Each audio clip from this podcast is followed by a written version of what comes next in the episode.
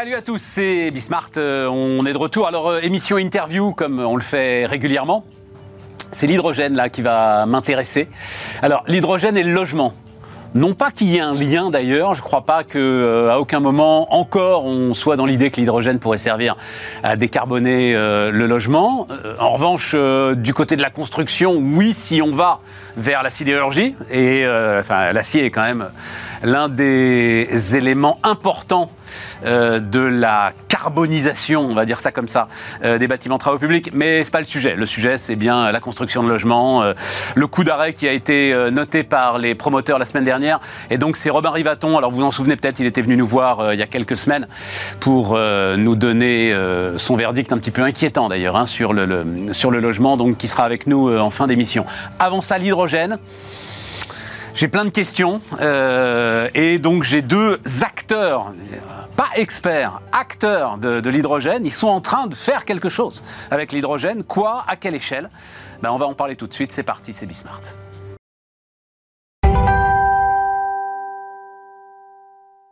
Donc, euh, on démarre. Jean-Pierre Riche. Salut euh, Jean-Pierre.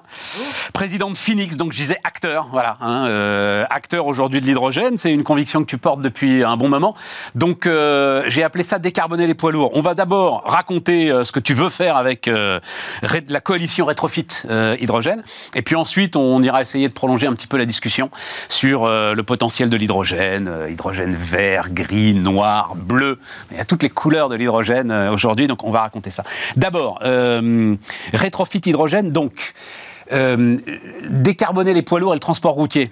Raconte-moi un petit peu le, groupement, euh, comment ça marche et quelles sont vos ambitions?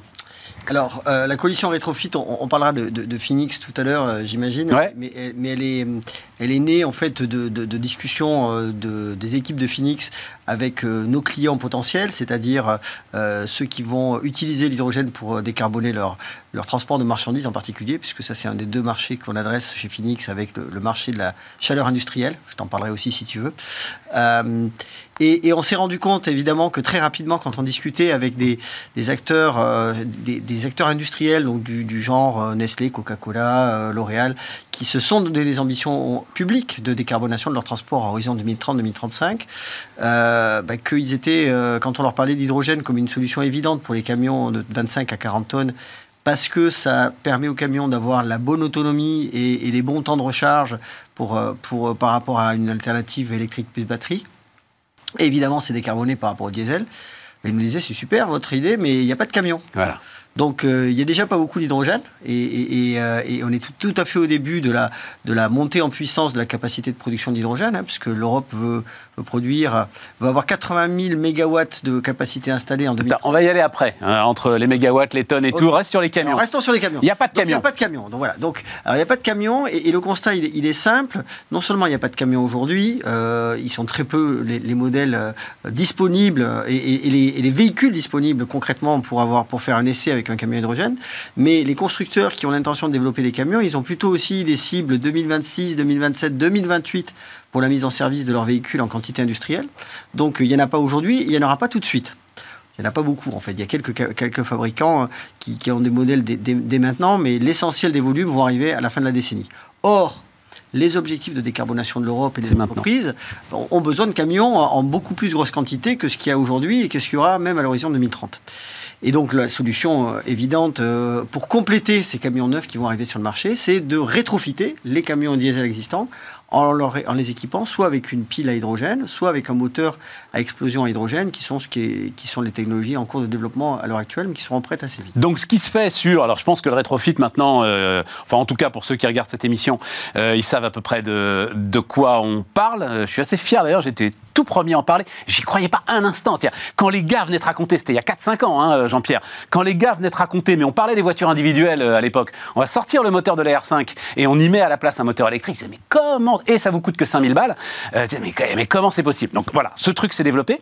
Et donc ce sujet existe aussi, et là je dois dire, je suis un peu scotché pour les camions, où on se retrouve quand même avec des puissances nécessaires qui, euh, enfin, ça se remplace pas comme ça, quoi. Euh, un moteur de camion, une puissance de camion. Donc ce dispositif existe et il est validé aujourd'hui. En fait, il y a aujourd'hui plusieurs rétrofiteurs en France, mais il y en a aussi en Europe, qui ont euh, homologué des camions rétrofités, donc qui ont euh, pris le, enlevé le moteur diesel, effectivement gardé le châssis et les équipements de, pilotage du camion, mais uniquement enlever le moteur et le remplacer par un moteur électrique et une pile à hydrogène qui, va permettre, qui permet de, faire fonctionner ce camion-là. et on a déjà des premiers véhicules qui roulent. Il y en avait un à Evolution en, démonstration il y a quelques semaines euh, sur le salon de l'hydrogène à Paris. Et ça, donne à peu près quelle autonomie euh, Enfin, un tonnage autonomie, es sur quoi à peu près aujourd'hui euh, comme idée? on, peut faire 600-800 km. On, pense qu'on va pouvoir monter même à, Ils vont pouvoir, puisque c'est pas nous qui les fabriquons, à, 1000 km d'autonomie. mais surtout, ce qui est important. Avec, des 30-40 tonnes Exactement, avec 30-40 tonnes. Et surtout, ce qui est important, c'est que non seulement on a de l'autonomie. Mais en plus, quand on fait le plein, on fait le plein en quelques minutes et pas en quelques heures de recharge électrique. Ah oui, ça c'est euh, ça c'est très clair. Le problème, c'est qu'il faut savoir où faire le plein. Et donc là, ça veut dire qu'on est sur les bases industrielles, d'où l'importance d'avoir les partenaires industriels, parce que euh, tu as deux groupes, donc tu as parlé des, de ce qu'on appelle les chargeurs hein, dans le transport, voilà, les donneurs d'ordre. Mais est-ce que le, plus important dans ta coalition, c'est pas les transporteurs, en l'occurrence? L'allemand, DB Schenker, c'est ça? Géodis oui, par exemple, tout à fait. Que je sentais un peu plus prudent d'ailleurs que DB Schenker. Enfin bon, tu, euh, tu me diras ça. Donc Géodis, la, la, grosse filiale de la Poste aujourd'hui, euh, qui, euh, euh, qui, transportent énormément. C'est ceux-là qui vont être non, les, fers de lance du truc. Alors, la coalition rétrofit, objectif 10 000 camions rétrofités à horizon 2030 par an. Alors qu'aujourd'hui, on en rétrofit une dizaine en, France et même pas une dizaine encore. donc, on, veut complètement changer d'échelle industrielle pour avoir une vraie capacité de rétrofit des camions, sachant qu'il y a à peu près 40 000 camions par an nouveaux sur le marché qui arrivent tous les ans et, 10 000 camions par an pour y arriver, ben, l'idée de la coalition, c'était de mettre tout le monde autour de la table. Donc tout le monde est important. Le chargeur qui dit, ben, moi j'aimerais bien décarboner, mais j'ai pas de camion et il n'y a pas d'hydrogène non plus, mais les gars, il va falloir trouver des solutions. Le transporteur qui dit, moi je veux bien décarboner, j'ai pas de camion, mais j'ai pas non plus de, de, commande de la part du chargeur, donc il faut bien que le chargeur soit à côté de lui. Ça. Le rétrofiteur qui dit, moi je sais faire 10 camions, tu me demandes d'en faire 100 ou 200 ou 500 par an, demain je peux faire, mais il faudrait me passer des commandes et euh, l'équipementier qui dit euh, euh, si tu veux que je te livre à un prix qui va te permettre de baisser le prix du rétrofit et donc d'avoir une solution compétitive, il ne faut pas que tu m'en commandes par 10, il faut que tu me les commandes par 1000. Donc on a mis autour de la table tous ces gens-là, les chargeurs, les transporteurs, les rétrofiteurs, il y en a quelques-uns en France, les financiers et, on a, et les équipementiers. Pour, et, et en essayant de faire en sorte que chacun n'attend pas que l'autre bouge, mais que justement, parce qu'ils sont tous autour de la table, ils trouvent des solutions très concrètes qui vont permettre de passer à l'action. Puisque c'est ça l'objectif de la coalition Rétrofit. C'est pas de faire du lobbying auprès des pouvoirs publics. Ça, on va laisser ça à France Hydrogène, aux fédérations de transport, ou, aux, syndicats. Mais c'est vraiment de passer à l'action. Et c'est ça qui est super intéressant, parce que je lisais dans justement le communiqué que vous avez envoyé, le, le, gars de Geodis donc, qui regarde ça, et dit il, il, faut aider les transporteurs à y voir plus clair. C'est-à-dire qu'on se retrouve aujourd'hui effectivement avec une masse d'informations, une possibilité de décision à prendre et de direction à prendre qui sont toutes aussi intéressantes les unes que les autres. Et à un moment, il faut faire un choix. Voilà. Et c'est ça que tu proposes à travers cette coalition. C'est ça que tu proposes à l'ensemble de ceux qui sont impliqués aujourd'hui dans l'économie du transport. On leur propose, en fait, alors, il y aura des applications, enfin, pour décarboner le transport, il y aura des camions en biogaz, il y aura des camions à l'électrique plus batterie, et il y aura des camions d'hydrogène, et en fonction des, usages et, des, et, des, contraintes, euh, ça sera une solution ou une autre. Mais de toute façon, il est évident qu'il faudra une quantité très significative de camions hydrogène pour transporter un volume très significatif. Et, oui, dis donc, à, à 10 000 par an, euh, effectivement, tu m'as dit, il y en a 40 000 par an sur le marché qui arrivent, euh, des camions. Ah oui, donc tu occupes quand même une position qui est une position sacrément intéressante si tu arrives au bout de l'objectif 10 000 par an. Quoi. Alors, sachant que c'est pas mon business, en fait, c'est le business de tout le monde. Bien sûr, tout à fait. C'est finalement sans euh, choix technologique, c'est-à-dire qu'on va aussi bien rétrofiter à la pile combustible qui aujourd'hui se fait que demain au moteur à explosion hydrogène dès qu'il sera prêt. Et, il y aura tous les rétrofiteurs de France, en fait, on les a tous invités à venir, et tous les chargeurs qui veulent nous rejoindre, tous les transporteurs qui veulent nous rejoindre, puisque plus on, aura le monde, plus on va arriver à, faciliter la massification. L'enjeu, c'est qu'il y ait euh, des installations de rétrofit un peu partout en France, parce qu'en général, quand euh, quelqu'un prend un camion, il a aussi envie d'avoir de la maintenance. Donc l'atelier qui rétrofit peut être aussi l'atelier de maintenance, et il faut qu'il ne soit pas très loin des usages. Donc il faut couvrir la France. Sur un secteur super éclaté quand même, hein, celui du transport. Hein. On a cité euh, Géodis, DB Schenker, mais tout le reste, c'est des gars qui ont trois camions. Euh, voilà, hein, euh. Donc d'où l'intérêt des financeurs, parce que les financeurs vont pouvoir peut-être aller tu sais que 80% des camions aujourd'hui sont loués, sont pas achetés. Donc il faut que les financeurs aussi interviennent en achetant des camions hydrogène et en les mettant à disposition du, chauffeur euh, qui n'a pas forcément acheté son camion, qui le loue en fait pour rendre service. Donc il nous faut, notre ambition, c'est de créer une quinzaine de centres de rétrofit en France qui vont, qui vont chacun rétrofiter quelques centaines de camions et qui vont au total arriver à ces 10 000 camions par an. Bon, et, après l'hydrogène, on va le chercher où alors? Parce que tout ça, c'est génial. Alors, ça, c'est... Mais alors, on va en parler avec Xavier Caïtucoli qui sera euh, avec nous, euh, qui veut être lui producteur hein, euh, d'hydrogène. Mais, mais toi, dans ton idée, où est-ce qu'on va le chercher? Comment est-ce qu'on l'achemine vers les zones nécessaires justement au, au remplissage des réservoirs, des piles à combustible et des choses comme ça. Bon, alors, euh, le, la, coalition Rétrofit, en fait, c'est une initiative non, non profit euh, de, de, Phoenix, mais le métier de Phoenix, c'est de produire de l'hydrogène. Donc, évidemment, produire de l'hydrogène, ça, ça, nous concerne. Euh, l'hydrogène, il, va être.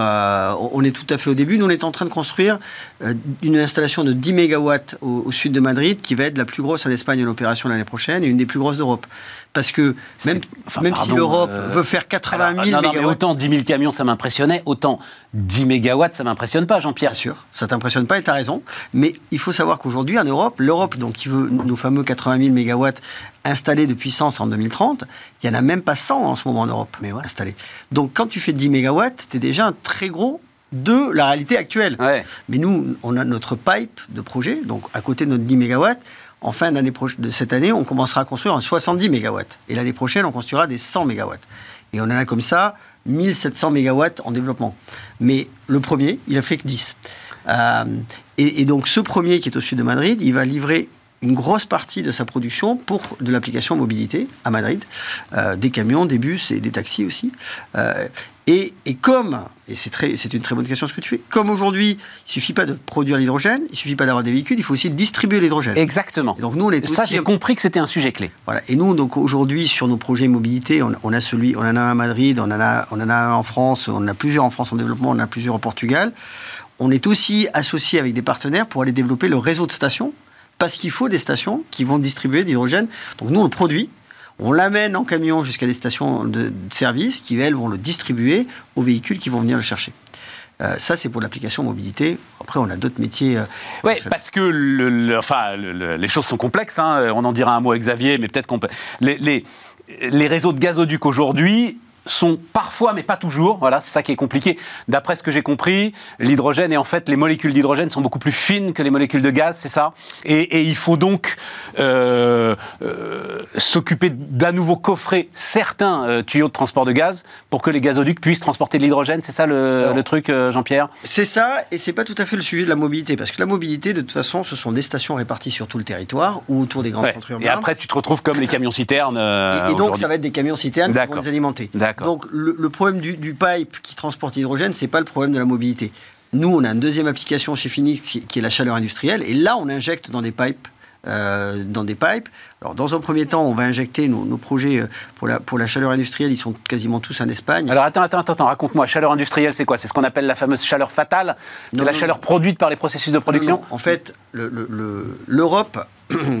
sur ses objectifs euh, à 2030, elle, elle, a, elle, a, divisé les marchés en plusieurs marchés.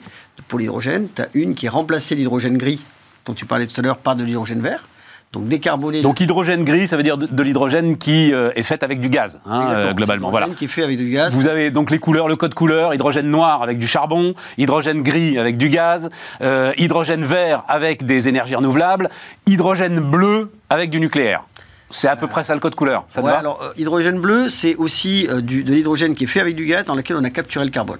Aussi, voilà. Euh, donc l'hydrogène vert qui est fait avec de, l'électricité renouvelable, il, il est destiné donc soit à remplacer l'hydrogène gris qui est par un hydrogène décarboné, soit à produire des nouvelles solutions euh, à base d'hydrogène, euh, comme, euh, comme par exemple du, des carburants d'aviation, mm. qui sont des nouveaux marchés. Mm. Et, puis, et puis, pour 40% de, des volumes prévus en 2030, il y aura à peu près 20% sur la mobilité lourde, sur la mobilité, essentiellement lourde, et 20% pour produire la chaleur industrielle. La chaleur industrielle, c'est des fours et des chaudières vapeur qui utilisent aujourd'hui du gaz naturel, entre autres du gaz naturel qui vient de Russie, qui nous coûte de plus en plus cher.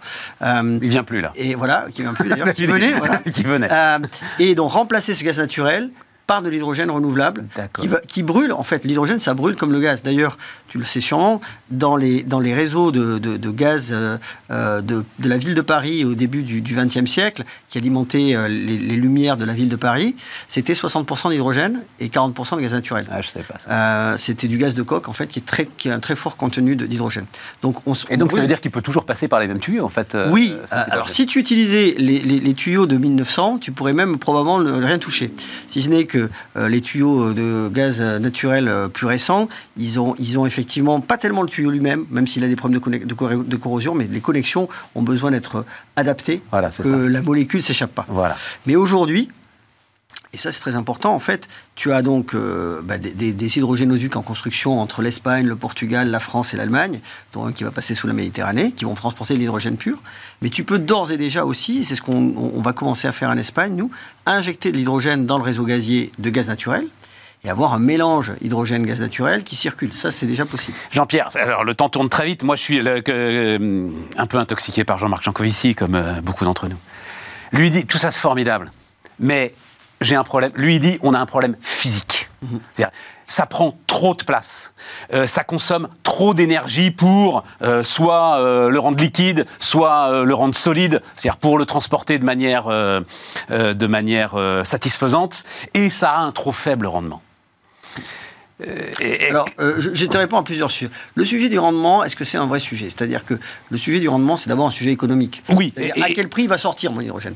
Si mon hydrogène sort à un prix compétitif avec le gaz naturel, parce que l'électricité renouvelable est pas chère, c'est le cas en Espagne et au Portugal, et, elle, représente 70% du coût de l'hydrogène, et que les prix des électrolyseurs baissent parce qu'on passe d'une capacité de production mondiale toute petite à une énorme, euh, et qu'on arrive au prix du gaz naturel, ce que nous on pense qu'on va arriver aux alentours de l'année 2030 du gaz naturel. Oui, quel prix oui, voilà, c'est ça. 40 euros le mégawattheure, quoi, entre, comme ça. Quoi. Entre 20 et 40 euros Entre 20 et 40, voilà. nous, on pense qu'on pourra y arriver aux alentours de 2030, ok euh, c'est peut-être un petit peu avant, un petit peu, un peu après, mais à partir du moment où tu es au prix du gaz naturel, le sujet de l'efficacité, avec une électricité qui vient en particulier du vent et du soleil, donc Qui et qui de toute façon serait perdue si jamais elle n'était pas transformée en hydrogène. on est d'accord. Infini, on va dire, tant qu'il y a du soleil et du vent, bah, c'est pas un vrai sujet. Euh, après, tu dis, euh, est-ce que. Euh, alors, tu, tu dis, il dit. Il dit la place physique que prendront l'ensemble des installations euh, d'hydrogène.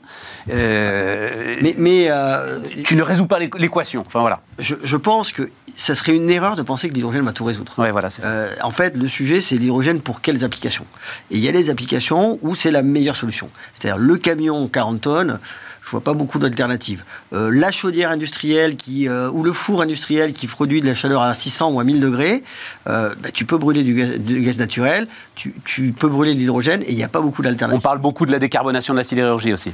Voilà, dans la sidérurgie. Remplacer le gaz. Tu as, des procédés qui peuvent utiliser l'hydrogène. Donc il y a une série d'applications, mais qui vont représenter à échelle 2050 30% de la consommation énergétique européenne.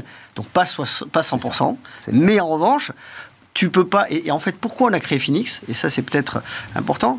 Moi, j'ai créé Phoenix il y, a, trois ans avec une équipe de, de, trois, euh, enfin, de trois cofondateurs parce que je me suis rendu compte en travaillant avec des entreprises euh, qui décarbonaient leur, leur feuille de, qui écrivaient leur route, feuille de route de décarbonation, donc qui étaient des clients en activité de conseil que j'avais créé auparavant qu'ils n'arriveraient pas à leurs objectifs sans la brique hydrogène. Ils n'avaient pas besoin que de l'hydrogène, mais s'ils n'avaient pas la brique hydrogène, les objectifs qui se fixaient en 2030-2035, ils ne seraient pas atteignables. Donc c'est ça le sujet. L'hydrogène, c'est pas partout c'est pour certaines applications, mais on en a besoin. Bon, et euh, cette coalition euh, Retrofit Hydrogène, elle a un petit site internet euh, bien fait. Et donc, si bah, vous, vous vous sentez concerné d'une manière ou d'une autre en tant que chef d'entreprise pour aller rejoindre le truc, hein, que ce soit partenaire, client, enfin bref, voilà, il y a un petit site internet, il y a un petit formulaire, enfin tout ça est bien fait. Effectivement, c'est une belle aventure. Voilà. Un mot. Un mot. Un mot de conclusion. Aujourd'hui, le site internet, c'est celui de Phoenix. celui de la coalition est en construction. Donc, si vous voulez. Ah oui, voilà, c'est ça. Allez sur le site de Phoenix et dans six mois ou dans trois mois, si on était bon, vous l'aurez sur la coalition Retrofit. Nickel. Merci, euh, Jean-Pierre. Jean-Pierre Riche, donc, qui euh, nous accompagnait. Et puis, on va continuer cette discussion euh, autour de l'hydrogène avec Xavier Caïtucoli.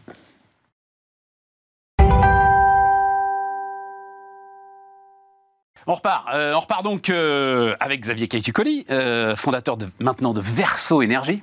donc Xavier, faut, non, mais faut dire un mot à ceux qui suivent pas l'énergie. Donc tu es le, le fondateur, cofondateur de Direct Énergie. 2003. 2003. Combat de dingue. Tiens, juste, tu t'en parce que je cite euh, assez régulièrement l'exemple et je ne me souviens plus du temps que tu as mis. Je crois que c'est à Landiviso. À Landivisio. Landivisio, dans le Finistère, entre le premier projet donc de centrale à gaz et euh, le premier euh, kilowatt qui est sorti de la centrale. Ah, c'est dingue. Combien de temps? 10 ans. 10 ans. 10 ans, le projet, on, a déposé les permis en 2011. La centrale a été mise en service. On avait déjà, euh, Total avait déjà racheté Direct Energy. C'est ça. La centrale a été mise en service heureusement, à point nommé, juste avant euh, la crise du parc nucléaire. Euh, et, donc, heureusement, elle a permis non seulement à la Bretagne d'assurer sa continuité d'approvisionnement, mais également à la France. 10 ans, une centrale. C'est quand même un truc de dingue. Et, enfin, parce que c'est un sujet, puisqu'on va parler d'hydrogène ensemble, et tu vas nous, nous expliquer ta nouvelle aventure, mais ce sujet à un moment euh, d'une France des normes qui doit essayer de s'alléger un peu et permettre d'accélérer dans la construction des équipements nécessaires à la décarbonation de l'économie, c'est un vrai sujet. C'est un vrai sujet. C'est un sujet industriel au sens large. Pour la réindustrialisation, il faut être capable de construire des usines rapidement. Mais c'est aussi un sujet. La France est un pays des dogmes. Et on ne sait pas réconcilier les dogmes les uns avec les autres. Nous, on construisait à l'Andivisio une centrale à gaz. Une centrale à gaz, c'est pas quelque chose de dangereux, c'est pas quelque chose d'extraordinaire. C'est tout simple, c'est une technologie. Il y a des centaines de centrales à gaz à travers le monde. Euh, euh, en général, on met 24 mois à la construire. Nous, on a mis plus de 10 ans. Mais parce que il y avait en permanence des arbitrages politiques. C'est du gaz, peut-on pousser, ralentir? Et donc, un jour, un ministre t'accélère, un jour, il te ralentit, un jour, il dépose l'une des il te donne une des autorisations dont tu as besoin, il te refuse l'autre, parce qu'on est en permanence tiraillé euh, entre des, dogmes. Euh, chacun se croit euh, obligé d'être le procureur d'une technologie et l'avocat d'une autre. Et donc, quand tu es pro-nucléaire, tu es contre le gaz. Quand tu es pro-renouvelable, tu es contre le nucléaire. Voilà. Et donc, tout ça, ça a pesé également sur ce projet. Pas que, pas que les normes, les dogmes également, oui. Ouais, ouais et puis, et puis les je vais appeler ça la base politique, quoi. Bien sûr. Voilà. Ah, voilà. un moment. Mais ça, on en parlera à la fin. Je vais garder absolument 2-3 minutes pour euh, ton, ton, regard d'entrepreneur sur cette fameuse euh, commission d'enquête sur la souveraineté énergétique, parce que, enfin bon, je crois que même toi, je pense que tu as été surpris par euh, ce qu'on y a appris, ce qu'on y a découvert. Bon, mais revenons sur Verso Énergie. Donc, c'est l'équipe de Direct Energy qui recommence finalement le, le Same Player Shoot Again oui, avec l'hydrogène cette fois-ci. Mais oui, oui. Bah, pas tous. Il y a ton un cofondateur euh, avec toi. Et euh, il y a surtout Jacques Vera, Impala, etc. Jacques Vera via, euh, via Eiffel Investment Group, qui est, qui est, le, qui est un fonds d'investissement extrêmement impliqué dans la transition énergétique, un de mes, un de mes anciens actionnaires chez, chez Direct Energy. Et, c'est vrai que quand on a l'habitude de travailler ensemble, c'est bien de remettre le couvert et de repartir sur une nouvelle aventure disruptive comme les celles de Verso Énergie, oui, qui, est, qui est un énergéticien 4.0 euh, aussi. Alors, on va, on, va, y aller euh, définir, mais, mais d'abord, juste comme ça, parce que euh, moi, j'aime les entrepreneurs. C'est-à-dire que ça te démange, quoi. C'est-à-dire, tu, tu, vends Direct Énergie, c'est quand même. Enfin, encore une fois, mesdames, messieurs, hein, il faut, faut, se replonger dans le climat qui était celui du début des années 2000, se lancer dans une telle aventure EDF surpuissant, mais à quoi tu joues? Mais c'est même pas la peine de regarder. Et puis, euh, réussir euh, ce tour de force, à la fin réussir euh, à vendre à Total. Ben voilà, tu aurais pu être un investisseur. Euh, rentier. rentier, exact. Il y a deux, types les, rentiers, les entrepreneurs. Euh, qu'est-ce qu'il dit, Ulysse euh, Vivre auprès des miens le reste de mon âge, tu vois? Voilà, tu aurais pu vouloir faire ça. Oui, je pense que c'était pas dans mon, c'était pas dans mon mindset et c'était pas dans mon logiciel, donc donc je suis reparti, reparti sur des choses que je sais faire, l'entrepreneuriat, l'énergie et, et Verso, c'est un peu la conjonction des deux. Alors. Euh, tu dis on est entré dans une nouvelle phase de la transition énergétique. Qu'est-ce que ça veut dire? Ça veut dire qu'il y a une prise de conscience? Alors, non seulement il y a une prise de conscience, non seulement il y a une accélération, mais surtout, il va falloir la faire différemment, la transition énergétique. La première phase, les 20 dernières années, si tu veux, euh, euh, on a euh, installer des nouvelles technologies éoliennes, photovoltaïques, largement subventionnées parce qu'elles n'étaient pas dans le marché. Euh, au début des. Euh, entre 2005 et 2008, produire un kilowattheure ou un mégawattheure avec du, du solaire, ça coûtait 400 euros le mégawattheure. Aujourd'hui, dans les zones très ensoleillées, ça vaut 30 dollars. donc, le, donc il y a eu quand même une, une, transformation. Mais divisé par 10. Oui, oui. Sur 10 ans divisé par voilà, mais on peut. C'est pas exactement les mêmes ratios sur l'éolien, mais globalement, ces technos ont beaucoup évolué, mais on les a installés partout dans le monde, et notamment en France, euh, de manière largement subventionnée. Et ce sont euh, les développeurs qui ont fait ça. C'était des développeurs. Ils avaient une sorte de métier euh, qui ressemble à un métier de promotion immobilière. Ils cherchaient du foncier, ils développaient des projets, et ils avaient un contrat long terme avec EDF, une signature publique qui garantissait un prix fixe sur 20 ans. Tu fais du levier, 90% de dette, et tu passes au parc suivant, mais tu n'es pas un énergéticien parce que tu encaisses des loyers, tu vends ton électron, mais que ce soit un électron ou n'importe quoi. Oui, mais en même temps, c'est la collectivité qui profite aussi assez euh, largement des équipements que tu construis quand même. Oui, oui, exactement. On est d'accord. Euh, même si ça a pu se faire de manière un peu anarchique à droite à gauche, mais voilà. et c'est le rôle du public d'organiser ça. De financer tant que les euh, technologies ne sont pas dans le marché, euh, c'est-à-dire qu'elles ne sont pas compétitives, de les, de les préfinancer. Aujourd'hui, non seulement ces technologies, elles sont compétitives, mais, euh, mais en plus, elles arrivent à un stade où quand on a 15% du mix qui est subventionné, on ne peut pas se dire, je vais continuer à subventionner 30, 40, 50% du mix électrique. et donc, il faut trouver une manière de commercialiser son énergie. Et, et donc, les nouveaux euh, acteurs de la transition énergétique doivent être des énergéticiens qui ne se préoccupent pas simplement de trouver du foncier et de vendre à EDF ou à euh, n'importe quel acteur public à travers le monde. Ils doivent s'occuper de leurs électrons. Et donc le vendre sur le marché, le vendre à des clients sur des termes plus ou moins longs, euh, ou bien combiner les actifs les uns avec les autres, leur production d'électrons, leur euh, site de stockage, je comprends, batterie, leurs électrolyseurs, s'ils veulent se dire, il y a en plus des technos qui vont venir disrupter cette transition énergétique. Allons-y, utilisons. Et donc, et donc les c'est intéressant. Et, voilà, et, c'est toi en fait qui euh, va devoir faire tous les arbitrages euh, avec ton argent. C'est ça qui fait toute la différence, c'est ce que tu expliques par rapport, euh, à, la séquence précédente. À des séquences où on, Séquence précédente dont il faut quand même préciser, parce que c'est vrai que moi-même, euh, j'avoue, je, bats ma coulpe, euh, j'ai beaucoup tapé sur ces systèmes de subvention, sur les déséquilibres que pouvaient créer ces systèmes de subvention. Bim, arrive la guerre en Ukraine. Bim, arrive euh, euh, le prix de l'électricité spot qui monte à 1000 euros le mégawattheure. Et, eh ben, l'ensemble de ces énergéticiens qui avaient beaucoup récupéré de la part de l'État, ils ont beaucoup rendu à l'État. Ils ont quasiment remboursé. Et ben voilà. Et c'est en 2023 13 à 15 milliards d'euros qui vont être versés par l'ensemble de ces entrepreneurs. Ça, c'est la démonstration d'un truc extrêmement important en matière d'électricité. L'électricité, elle n'est pas stockable. Ce qui est stockable, c'est la capacité de production. Exactement. Et euh, le, la sûreté du système, la sécurité d'approvisionnement des consommateurs, elle tient dans la diversité du mix. Voilà. Si tu fais comme les Allemands et que tu te reposes que sur le gaz, eh ben on te coupe le tuyau, t'es mort. Si tu fais comme on a fait un petit peu, où on se repose massivement, exclusivement sur une seule série de centrales nucléaires, il y a un problème sur l'une des euh, ah, centrales, on l'a sur toutes, on est mort. Et donc, euh, dans en matière d'électricité, la diversité est clé. Et c'est pour ça que les gens qui tapent sur le renouvelable parce qu'ils sont pro-nucléaire, qui tapent sur le nucléaire parce qu'ils sont pro-renouvelable, n'ont rien compris. Moi, je suis pro-nucléaire, je suis pro-renouvelable, je suis pro tout ce qui permet au mix électrique d'être là quand il, quand il est nécessaire. Mais tu fais un choix sur l'hydrogène là. Donc euh, euh, Verso Énergie mm. fait un choix sur l'hydrogène appuyé sur le photovoltaïque. C'est ça le pour hein, le, le, le, choix du truc. Pour deux choses. D'abord parce qu'en matière d'hydrogène, il faut être intégré on ne fait pas d'hydrogène si on n'a pas accès à l'électron. Donc il faut développer sa capacité à produire l'électron. Et l'hydrogène, parce que c'est une disruption majeure. Il y, a, il y, a, un peu moins de 200 ans, le pétrole est apparu comme une, comme une, une énergie euh, qui est inégalable et inégalée à ce moment-là.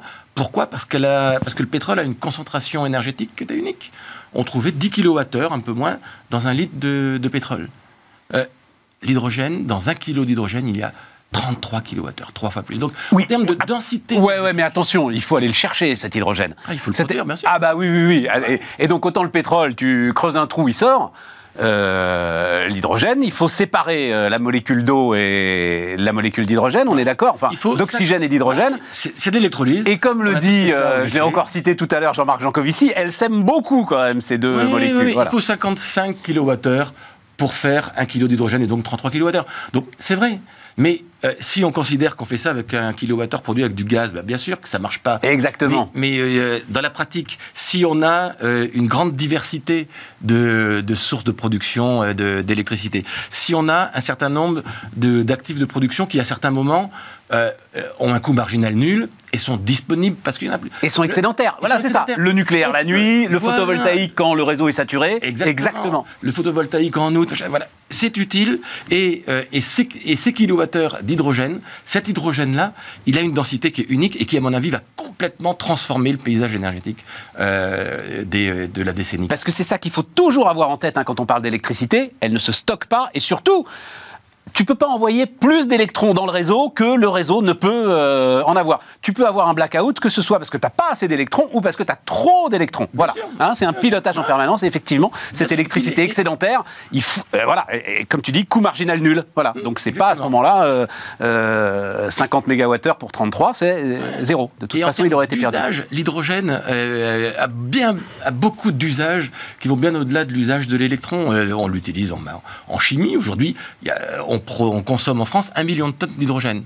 Si on arrive à atteindre tous les objectifs du plan euh, de la France en matière de production d'hydrogène à partir d'électrolyse, on n'arrivera pas à se substituer à cet hydrogène qui est produit aujourd'hui par vapocraquage du, euh, du méthane. C'est ça. Et, c'est-à-dire c'est la manière la plus euh, émettrice de gaz à effet de serre. C'est l'hydrogène noir dont on parlait tout à l'heure. Donc non seulement aujourd'hui, en matière d'électrolyse, on arrive à produire un hydrogène qui est absolument vert, mais en plus, avec les coûts du gaz actuels et surtout le prix de la tonne de CO2 qui augmente et qui va augmenter, euh, cet hydrogène, il sera compétitif. Donc, n'essayons pas, parce qu'on est, euh, tu en citais un, mais il y en a d'autres, des procureurs des, technologies qu'on ne promeut pas, euh, ne n'essayons pas de tuer le bébé avant qu'il qu'il soit né. Moi, je pense que l'hydrogène, c'est une formidable disruption, notamment parce qu'il a une densité énergétique considérable, et, et la France, en plus, tous les atouts pour être un territoire d'hydrogène. Parce que parce qu'on peut espérer que grâce au parc nucléaire, on sera un territoire où on aura de l'électron. Voilà. Euh, les Allemands, ils savent bien que leur hydrogène sera importé. Parce que les nouvelles capacités de production électrique en Allemagne, elles vont plutôt être fléchées vers les consommateurs pour se substituer aux centrales polluantes, gaz, charbon, etc. En France, on peut imaginer qu'on va enfin, on l'a compris, qu'on va enfin pouvoir euh, développer euh, notre parc nucléaire et réaccélérer, et donc qu'on aura des centrales qui seront disponibles pour, pour produire de l'hydrogène. Il reste une minute trente malheureusement. Euh, donc cette, euh, cette commission d'enquête sur la souveraineté énergétique, toi, l'entrepreneur de l'énergie, quand tu découvres que des lois qui vont être au cœur de ta stratégie sont écrites comme ça sur des coins de table euh, pour un accord politique à deux balles. Oui, non, non, c'est terrible parce que l'énergie et le mix électrique, ça engage le pays pour très longtemps, on vient de le voir, et on a fait l'inverse. c'est du long terme. On voit que les politiques n'ont géré que du court terme. C'est industriel et complexe on a fait du café du commerce. Et c'est euh, quelque chose qui est éminemment euh, industriel. Et en fait, on a fait des dogmes euh, et de la basse politique. Et donc, on n'a absolument, absolument rien compris. Et c'est triste, de, triste de, constater ça. Maintenant, mais ça te, ça te, ça te, tu te dis pas, je suis fou de retourner dans ce, dans ce système. et, bah. et, de prendre des risques sur mes investissements qui vont être balayés comme ça parce qu'à un moment, tel accord politique euh, va porter atteinte à, bah, mes convictions euh, C'est pas nouveau, honnêtement, je le découvre pas fondamentalement euh, aujourd'hui. J'ai écouté beaucoup de ces auditions, mais après, c'est le rôle des entrepreneurs que d'être d'être agile et de naviguer au milieu de cette réglementation qui est parfois mouvante. Et puis c'est notre rôle aussi d'évangéliser. souvent, on critique le lobbying en disant c'est affreux que euh, les entrepreneurs, les entreprises aillent au contact des politiques. Or, c'est notre euh, rôle d'aller euh, les connecter au réel, les connecter aux problématiques industrielles. Et je pense que si il y a eu autant d'échecs industriels, prenons notre part aussi, c'est qu'on n'a pas été convaincant pour leur faire lever la tête et regarder loin au lieu de regarder de la base politique. maintenant, soyons positifs, l'avantage du séisme qu'on a vécu là, je pense que pour quelque temps encore, ça va nous rappeler qu'il faut regarder loin en matière de production électrique et de production énergétique. Euh, j'espère qu'on en a tiré les conséquences. Merci Xavier. Merci Stéphane. Voilà Xavier Caïtucoli donc qui euh, nous accompagnait et maintenant on parle de logement.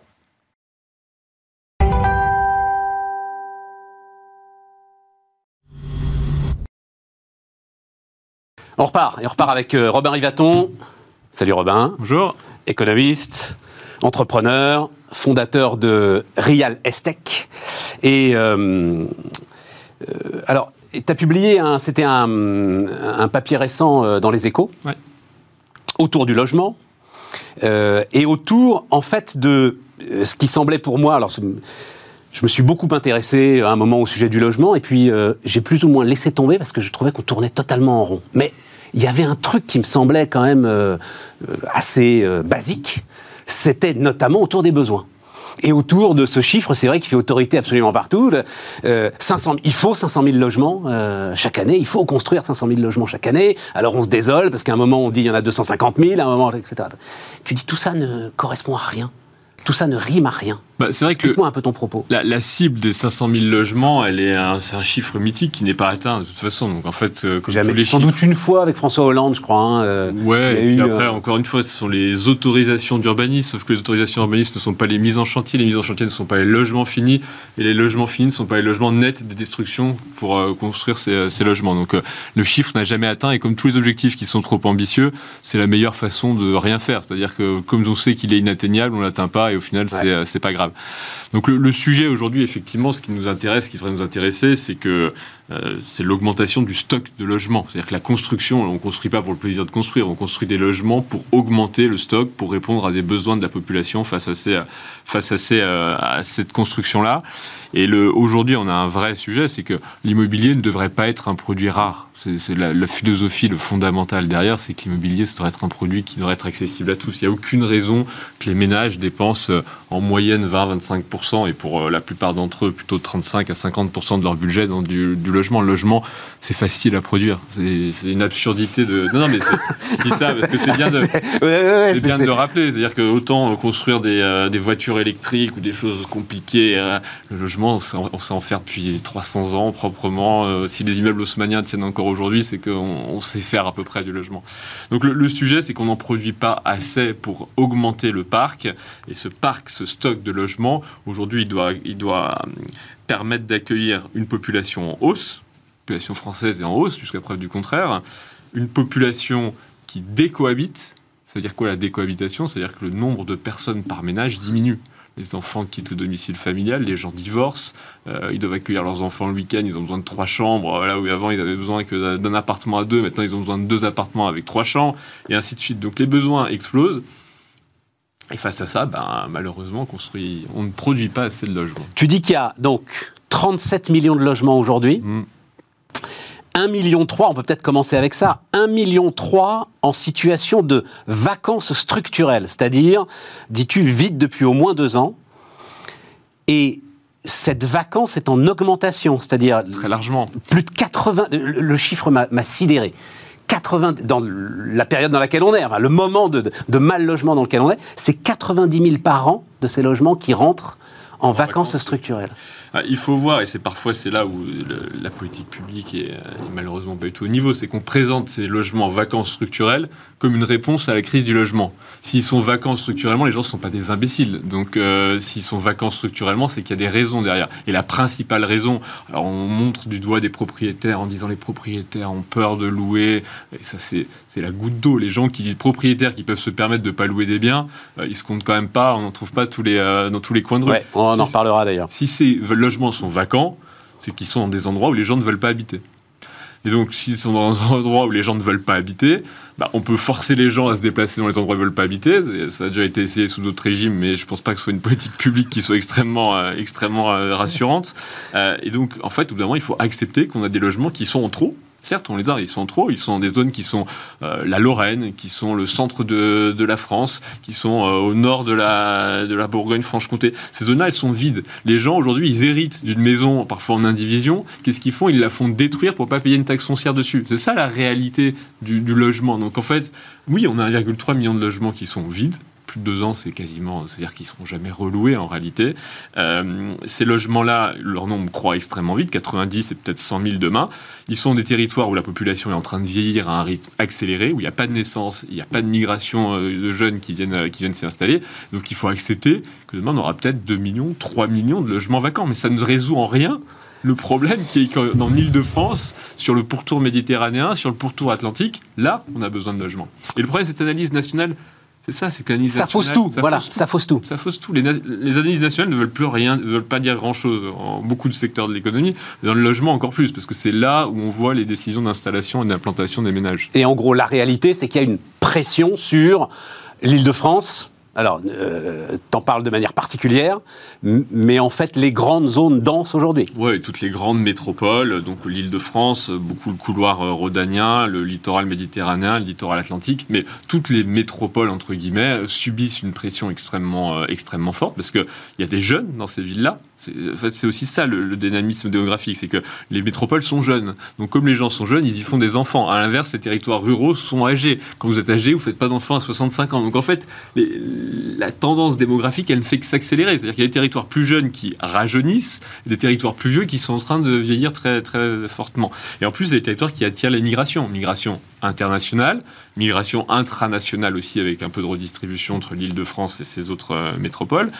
Et puis, c'est les, territoires où il y a les modes de vie qui sont euh, les, euh, les changements euh, de mode de vie sont les plus forts. C'est là où il y a les étudiants, donc les gens sont, seuls. C'est là où les couples divorcent un peu plus. Donc, en fait, c'est ces territoires-là où se concentrent les, les problèmes. Et c'est là où on n'est clairement pas à la hauteur des, solutions. Le, à un moment, il y avait le, euh, nouveau rapport au travail, et, n'a rien changé là-dessus. Je me souviens quand on parlait de l'explosion des villes cathédrales, tu vois, tu avais Évreux, Orléans, Reims, tout ça, machin. Waouh, ça allait. Euh. Moi, j'ai toujours été extrêmement dubitatif. J'ai écrit, j'ai consacré une première chronique au tout début du confinement en disant, vous allez voir que c'est le, mythe de la, du retour à la campagne, et, ça a été un mythe journalistique. Sans la campagne, mais euh, Orléans, Chartres, Reims, Évreux, c'est pas. Orléans un petit peu, mais même, juste pour donner ce chiffre, parce que toujours mais euh, vous avez aujourd'hui 6000 euh, cartes TGV, euh, je ne sais plus comment elles s'appellent, fréquences, tout celles qui vous permettent de prendre le TGV tous les jours. 6000 en Ile-de-France ça pourrait être 0, 6 000. Bon, ça pourrait être 12 000. Ça change rien. Oui, ça me dit rien. ce...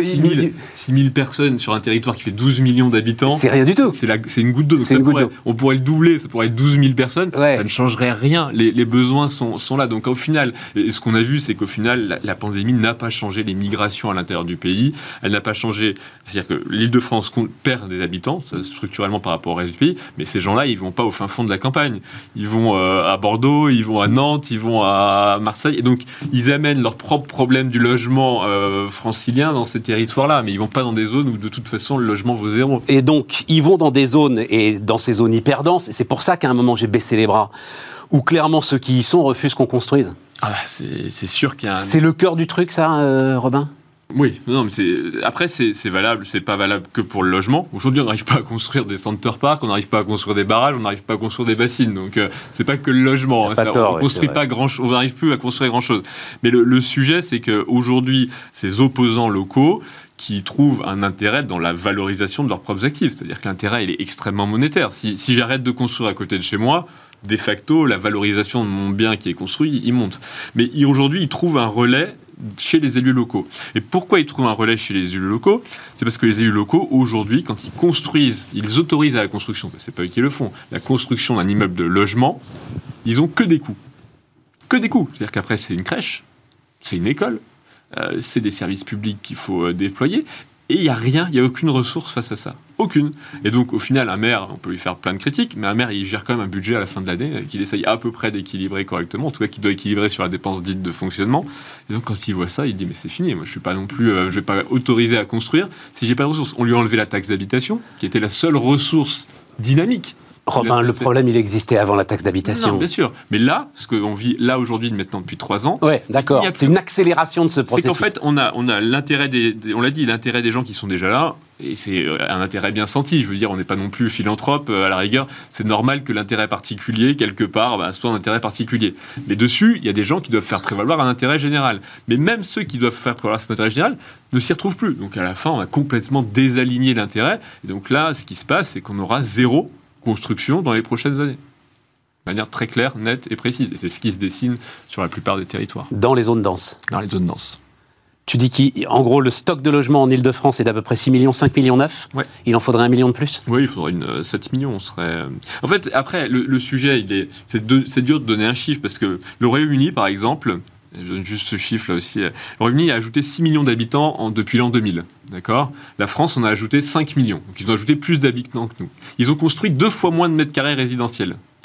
Qu'est-ce qui se passe? Bah, Les gens vivent en colloque jusqu'à 40 ans, euh, ils louent des chambres à la semaine, donc les gens s'adaptent, ils finissent pas à la rue. Hein, ils essayent, euh, mais oui, mais c'est pas une vie, ça. C'est exactement ce que je veux dire. C'est que le problème, c'est que il pourrait y avoir 5, 5 millions de logements au lieu de 6, il pourrait y avoir 5 millions de logements en Ile-de-France les pouvoirs publics diraient regardez, au final, les gens s'adaptent. Et les gens s'adapteront toujours, c'est le besoin essentiel. C'est retourner dans la grotte, euh, trouver un toit sur sa tête, euh, tout le monde se débrouille. Enfin, se débrouille. Il paye très cher. Mais, et donc, le problème de cette politique publique, c'est qu'on ne voit pas les coûts cachés. Les coûts cachés, ils sont monstrueux c'est des enfants qui vont pas faire des études supérieures parce qu'en fait ils peuvent pas se permettre de décohabiter du foyer. C'est les violences conjugales, des gens divorcés qui restent ensemble dans des logements parce qu'ils peuvent pas se séparer. Bah, qu'est-ce que ça fait en général? Ça fait pas bon ménage.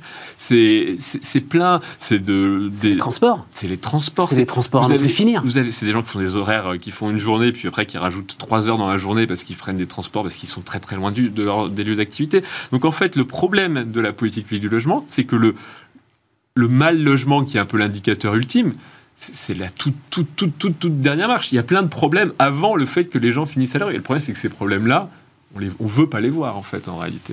Il y avait eu une micro-polémique il y a quelques années, notamment sur la productivité française. Et il y avait, je crois que c'était Étienne Vasmer d'ailleurs, euh, euh, enfin bref, quelques économistes qui avaient essayé de mettre en avant notre perte de productivité liée au problème du logement, liée au problème de transport, à la fatigue quand tu arrives au boulot. Enfin, tout ça, c'est le réel, quoi. Bien sûr. Et, et, et pourtant, et, j'ai envie que tu me racontes un petit peu ce que tu fais quand même sur le, enfin, ce que la tech peut apporter là-dessus et ce que l'innovation peut apporter là-dessus, mais c'est jamais au sommet de la pile.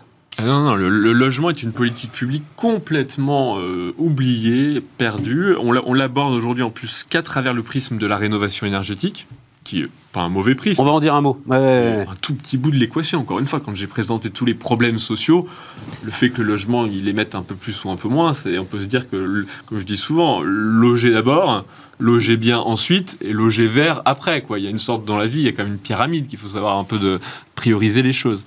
Euh, et donc aujourd'hui, une politique publique qui effectivement est malheureusement euh, totalement oubliée, passée sous silence, euh, mise au, rebut. Mais même pas dans les sondages. C'est-à-dire, c'est même pas identifié finalement par les gens comme. Enfin, tu, tu, vois, quand tu vois les priorités, machin, tu vas arriver, j'en sais rien, n'importe quoi, l'immigration, etc.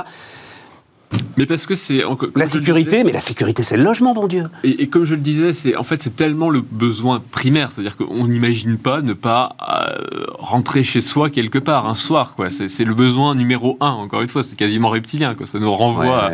Et donc en fait, c'est pas considéré comme une c'est la priorité en fait. Et donc euh, au final, ce, sujet-là, il est encore une fois totalement oublié. Mais sur les problèmes de pouvoir d'achat, quand on parle de euh, les Français, les pouvoirs, le pouvoir d'achat a augmenté de plus X% depuis des années, les Français ne le voient pas. Bah oui, c'est remangé dans les, euh, c'est remangé dans la hausse des, des coûts de l'immobilier. Et encore nous, on a des on a des loyers qui sont peu dynamiques en France, mais vous avez les États-Unis l'année dernière, ça a été plus 25% de moyenne nationale des loyers, plus 25. Donc voilà, on est dans un contexte où on a du mal à produire un bien qui devrait être. Tu as commencé par ça, c'est simple à produire. Infini. Infini. Au Japon, au, Japon, le Tokyo et sans doute et Vienne sont sans doute les seules villes qui arrivent à bien gérer ça. Et, Tokyo a une politique où en fait euh, ils construisent énormément. Et ils arrivent à accommoder plus de 100 000 habitants par an. Donc c'est pas, ils font pas semblant. Hein. C'est pas une ville qui décroît. C'est le pays décroît, mais la ville grossit beaucoup. Pourquoi? Parce qu'ils ont une politique extra Et c'est pour ça qu'ils ont réussi à maintenir des loyers très bas donc, ils ont réussi à éviter de se prendre une spirale euh, coût de l'immobilier, loyer, coût de Sachant que tout ça, en plus, en termes de finances publiques, coûte une quarantaine de milliards par an. Euh, voilà, pour, rajouter, hein, pour rajouter au tableau. Qu'est-ce qu'il faudrait C'est euh, je disais, moi, à un moment, on retire le permis de construire au maire, on donne tout ça au préfet, on fait une grande politique de salut public sur 5 ans et personne ne moufte et le préfet délivre les permis de construire et on y va. Alors, je pense pas. Aujourd'hui, le, préfet est pas du, les préfectures ne sont pas du tout équipées pour ça. Euh, ils ne sont plus équipés pour faire ça. On n'est plus au temps de, la, préfecture des années 50, 60. Les préfectures ne sont pas du tout équipées pour vraiment pour faire ce métier-là. Il y a besoin d'avoir un échelon local qui vienne jouer la courroie de transmission avec. Euh, le, encore une fois, si demain on construisait un immeuble de 50 étages devant chez mes fenêtres, je serais le premier à mettre une bannière. mais c'est bien pour ça qu'il faut, il faut, retirer en fait à l'élu la possibilité de refuser l'élu est capable de, prendre en compte un intérêt général. Le problème de l'élu, c'est qu'il faut qu'il y trouve un intérêt. S'il n'y a pas du tout d'intérêt lui-même, de son alors pas de son point de vue, on ne lui demande pas d'être corrompu, hein, on lui demande de, Bien sûr. de sa collectivité, mais si du point de vue de la collectivité qu'il incarne, il n'a pas d'intérêt, aujourd'hui il n'a plus cet intérêt, il ne peut pas aller à l'encontre des citoyens. Et donc aujourd'hui, moi, c'est des propositions. J'ai, euh, j'avais écrit en février euh, logement euh, bombe sociale à Absolument. ça a été repris par le ministre dans, dans le lancement du Conseil national de la refondation. Il a dit qu'il faut éviter que le logement devienne une bombe sociale. Bon, ben, très bien. et une des propositions que je porte, c'est de dire il faut réaligner intérêt, faire en sorte que les maires retrouvent un intérêt financier pour leur collectivité, encore une fois, à la construction de logements neufs. et c'est à cette condition-là et, après, en plus, ça a des effets de, déblocage des finances publiques énormes. Le logement, c'est 20% de TVA. Donc, à chaque fois que vous posez un logement à, 200 000 euros, euh, il y a Bercy qui vient de prendre 40 000. Donc, je veux dire, de la marge de, gras, il y en a un petit peu. C'est le, grand, le grand argument des promoteurs. Hein, quand on leur dit qu'ils coûtent trop cher, leur grand argument, c'est euh, effectivement la TVA.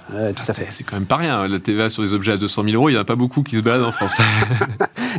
Réaligner les intérêts des communes. Ah, c'est très important. C'est vraiment ça. Aujourd'hui, en tout cas, tu feras rien sans ça. Quoi. Voilà. Exactement. En fait, et encore comme je disais, on est quand même rentré dans une ère, hein, au-delà de, ce qui se passe dans le logement, où on a la, micro-démocratie a pris le pouvoir. Ce qu'on appelle la micro-démocratie, c'est euh, moins de Gugus qui se met en association, euh, le gars sur Twitter, sur Facebook, euh, les pouvoirs juridiques qui permettent d'aller dans toutes les procédures avec des intérêts qui sont quasi nuls.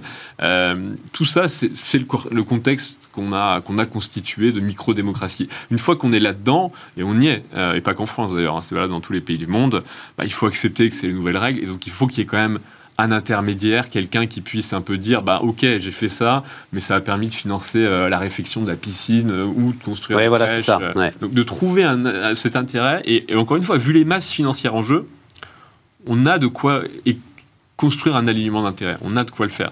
Après il faut juste le vouloir. rénovation énergétique là des bâtiments. Qu'est-ce que tu en penses toi Donc Édouard Philippe dit euh, une folie, bombe sociale et politique. Tiens, j'ai là. attends, juste parce qu'il se trouve que ce matin, un téléspectateur de Bismart m'a envoyé donc. Euh, récit de terrain d'un copropriétaire bailleur, président de conseil syndical et syndic bénévole d'une copropriété de 27 lots à Paris, construite entre 1850 et 1900. Et en gros, son propos, il est assez simple. Il est de dire, euh, le propriétaire individuel ne peut absolument rien faire tout seul. Et la copropriété, en fait. Peut tout bloquer. Bloque tout parce qu'elle se dit c'est une telle bombe que de toute façon ils vont reculer, ça sert à rien de commencer à faire les travaux. Voilà. Et alors il raconte son parcours du combattant, je vous en fais grâce, mais pour essayer quand même de faire avancer sa copropriété. Mais ça m'a semblé effectivement le truc où chacun se dit mais c'est tellement énorme que forcément ils vont reculer. Ah ouais, c'est possible. Euh, ben, c'est pas impossible, on va dire. Alors, d'une part, il y a déjà eu des, euh, des caveats hein, qui ont été pris sur la loi. Hein. C'est-à-dire que c'est euh, les, nouveaux, les nouvelles locations qui sont interdites. Absolument. Pas les locations. Pas le renouvellement de, euh, des baux. Un propriétaire qui louerait cette, son logement c'est un habitat qui n'est pas considéré comme indigne. Indigne, c'est une qualification pénale. Là, vous êtes sur un habitat qui est considéré comme énergivore, qui est une qualification non pénale. Donc vous voyez déjà qu'il y a eu un certain nombre de, glissements qui font que l'application de la... Et puis l'application concrète de la loi, c'est-à-dire que euh, qui va aller vérifier derrière chaque annonce que euh, c'est bien personne. Donc... Euh, Évidemment, c'est un peu ce qui commence à se dire, et c'est un peu le problème des objectifs trop ambitieux. Toujours la même chose. Quand on fixe un objectif trop ambitieux et que tout le monde sait qu'on va pas l'atteindre, l'objectif n'existe plus par lui-même. Il disparaît, il se dissout. Dans... Et donc, c'est un peu ce, qu'on est en train de vivre, avec aussi des effets de bord. C'est-à-dire que vous faites peser plusieurs milliers, voire dizaines de milliers d'euros de, valeur de patrimoine sur un acte qui vaut 100 balles. Pas besoin d'être un grand clair pour imaginer ce que ça peut faire en termes de contournement. C'est quoi? L'acte qui vaut 100 balles? Ah, c'est le diagnostic. Ah oui, le DPE. Ouais.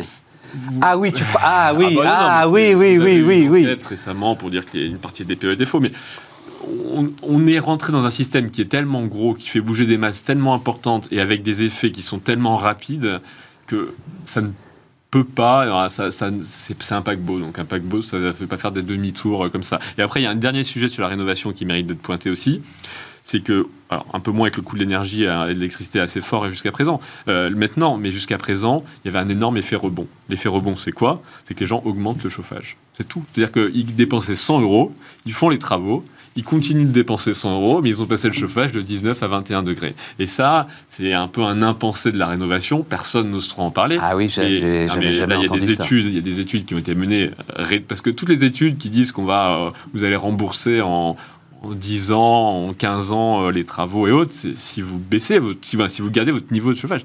Mais l'effet rebond, c'est que les gens aiment se chauffer plus. Et donc, il y a une dimension de confort qui est assez négligée dans cet exercice-là. Et on a montré qu'en final, euh, avec cette augmentation, cet effet rebond, bah, la réalité de la baisse de la consommation induite par la rénovation énergétique des bâtiments, elle est quand même parfois assez limitée. Un mot sur cela, la, définition de cet effet rebond, hein, c'est notamment dans toutes les politiques en ce moment ESG, c'est la façon dont une très bonne intention peut amener en fait un résultat.